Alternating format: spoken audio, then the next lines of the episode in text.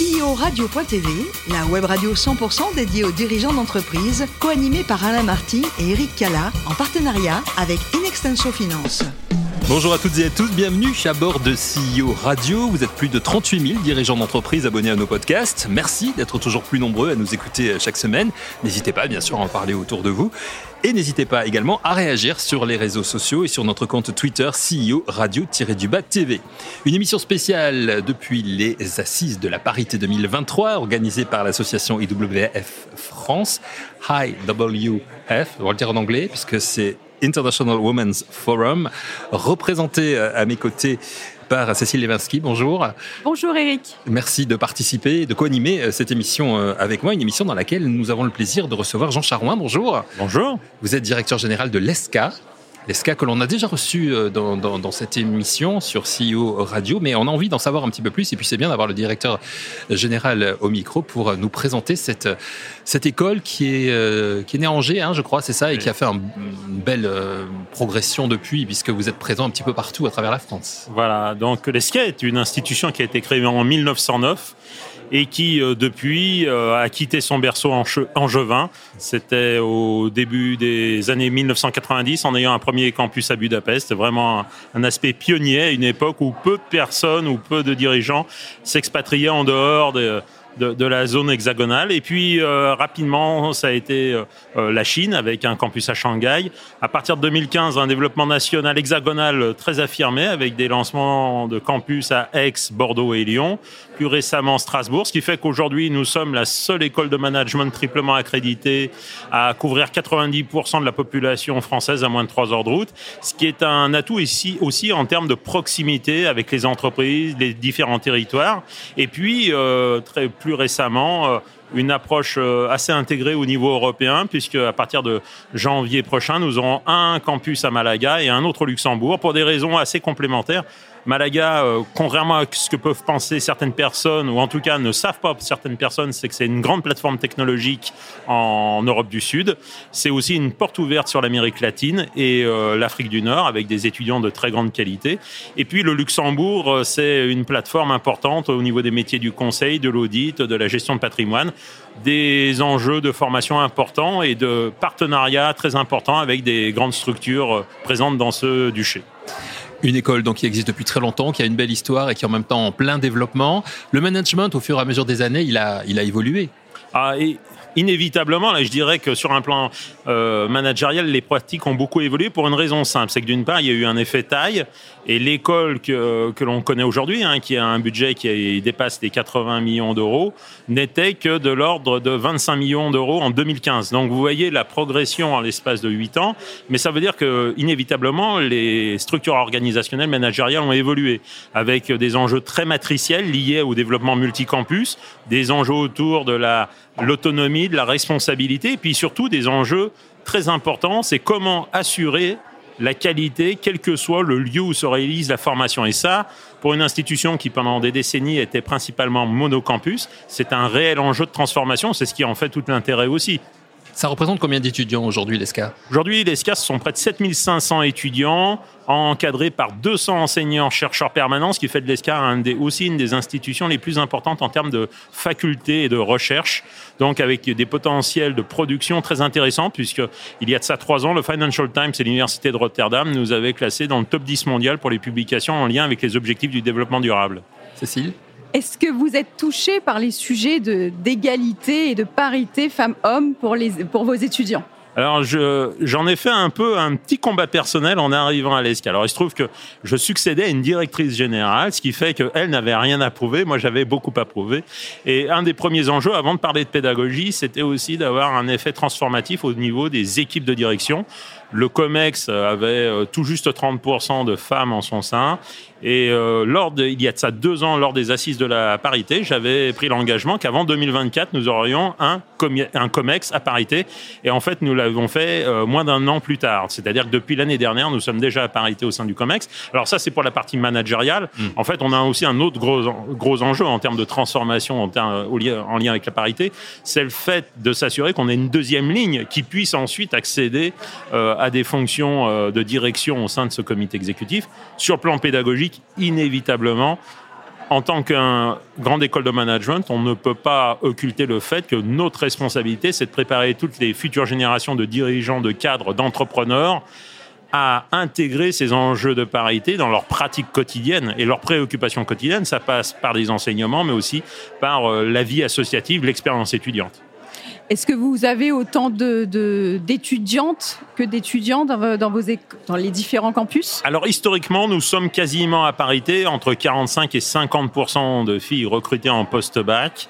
Sur les admissions parallèles, souvent, c'est un peu plus masculin, mais les choses sont en train de, se rééquilibrer. Là où nous avons une grande préoccupation, c'est du fait de la transformation, de la, la réforme du baccalauréat, qui a permis euh, d'avoir un choix plus large, mais aussi qui a permis souvent à des lycéennes de s'orienter ailleurs que vers les mathématiques. Or, faire une grande école de management, c'est accepter à un moment ou à un autre que le socle de culture générale intègre les mathématiques. Parce que nous sommes dans un environnement de plus en plus algorithmique. On ne peut plus faire de la communication ou du marketing sans s'intéresser à des données statistiques probabilistes pour analyser les tendances, les évolutions du marché ou d'un audimat d'une population. C'est pareil en finance, bien évidemment. Et c'est pour ça que c'est très important d'avoir, euh, de, de pouvoir compenser, d'où certains mécanismes pour rassurer nos candidates de pouvoir venir quand même chez nous parce qu'elles bénéficieront d'un accompagnement pédagogique euh, sur mesure. Est-ce que vous vous êtes rendu compte ou est-ce que vous avez des chiffres qui nous permettent de dire, lorsque les étudiants et les étudiants sortent de votre école, est-ce qu'il y a plus de, femmes ou plus d'hommes qui ont des, de, bons postes? Est-ce qu'il y a plus de difficultés pour les femmes de trouver euh, un poste ou pas? Alors, vous avez quelques chiffres. Je dirais que si on est dans la longue durée, inévitablement, si on remonte à une ou deux décennies, inévitablement, on avait euh, davantage de, de diplômés masculins qui étaient à haut niveau. Là, on voit que la tendance s'est quand même bien euh, renversée ces dernières années. Et d'ailleurs, c'est la raison pour laquelle, au cours des mois derniers, lorsque nous avons fait notre remise des diplômes, euh, la marraine de promotion était Véronique Faujour, secrétaire générale de Crédit Agricole SA et en plus en charge de la Grameen Bank euh, au niveau de la France. Mais on a plein d'exemples de femmes. Maintenant, il faut reconnaître que au-delà de ces exemples, il faut que chacune de nos étudiantes considère qu'elle peut se l'approprier et que ce qui peut paraître par nature ou exceptionnel, en tout cas, doit devenir une norme. Et c'est là où on a beaucoup de choses à, faire encore en termes de, je dirais, de, sensibilisation sur le potentiel qu'ont nos étudiantes pour euh, prendre des responsabilités tout au long de leur carrière. Et cette sensibilisation, vous la commencez donc euh, au lycée directement Alors nous, pas au lycée, mais en tout cas, dès que nous recrutons les lycéens, alors à la fois lors d'un séminaire d'intégration où nous avons à la fois des simulations, des études de cas, des pièces de théâtre qui permettent de, faire des jeux de rôle. On a également euh, toutes des actions de sensibilisation, bien sûr, à travers la vie associative. Et là, c'est important d'être prescriptif j'irais presque directif en disant que les associations ne peuvent pas être dirigées que par des étudiants, mais aussi par des étudiants. Ça, c'est un aspect important pour vous, hein, cet aspect associatif, cet aspect hors, euh, hors cours, je dirais, de, mais, euh, si vous interrogez tout dirigeant d'une grande école de management ou d'ingénieur, il vous dira que la vie associative fait partie du cycle initiatique, du parcours mm. initiatique d'un étudiant. Je dis pas que c'est pas le plus important, mais ça fait partie de euh, l'ensemble parce que ce, ce que nos étudiants apprennent en cours, ils peuvent le mettre en pratique dans leur vie associative parce que tout président d'association, tout, tout secrétaire d'association ou tout trésorier d'association va mettre en pratique s'il apprend. Et entre autres, sur un plan managérial, c'est de dire merci, de dire bonjour et de dire non. Voilà. et de dire non à ses copains ou ceux qui nous ont élus, c'est pas toujours facile. Alors l'ESCA, euh, donc euh, vous l'avez dit, hein, une, école internationale aujourd'hui avec euh, un vrai facteur de réussite. C'est combien la, réussite? Alors aujourd'hui, on a 93% d'étudiants déjà qui travaillent dans le secteur qu'ils souhaitaient. Hmm.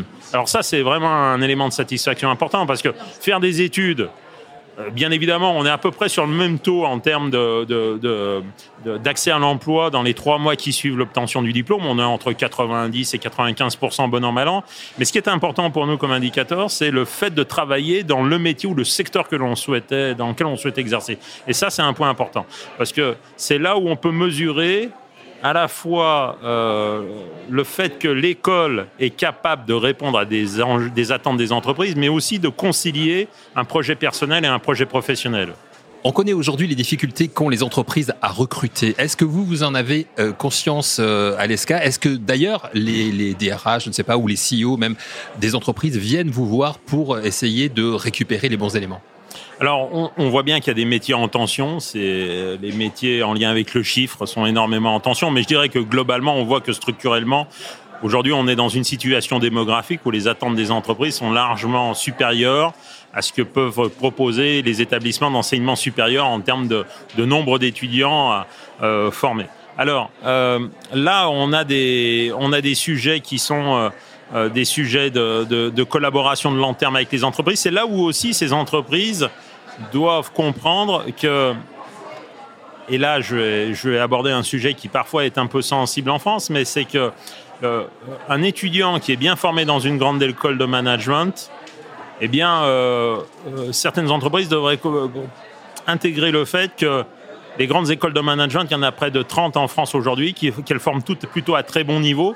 22 d'entre elles sont accréditées ou triplement accréditées. Ça veut dire que globalement, même si on peut se dire qu'il y a des classements en France, toutes ont un niveau de qualité de formation qui est reconnu internationalement. Or, parfois, on a des directions des ressources humaines dans certains groupes qui continuent à jouer sur des histoires de classement alors que ces classements sont considérés comme complètement secondaires par rapport dans les grandes entreprises internationales. Et on voit bien, dans certains cas, nos diplômés de l'ESCA se positionnent mieux dans des grandes entreprises internationales au Royaume-Uni, en Espagne ou en Italie qu'en France, parce qu'il y a cette... Euh, cette, euh, ce, cette structuration mentale via les classements. Et je dis pas qu'ils ne sont pas importants, puisque quand on a plutôt un bon, nous sommes plutôt satisfaits de notre sort. Mais la réalité, c'est que si les entreprises veulent répondre à leurs euh, besoins de recrutement, de plus en plus, elles doivent être attentives aux compétences et au profil des, des, des étudiantes ou des étudiants qu'elles recrutent avant de se poser certaines questions de classement.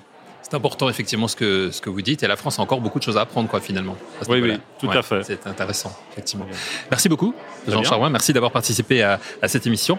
Merci Cécile également. C'est la fin de ce numéro de CEO Radio. Retrouvez toute notre actualité sur euh, nos comptes Twitter et LinkedIn et rendez-vous euh, mardi prochain à 14h précise pour accueillir un nouvel invité.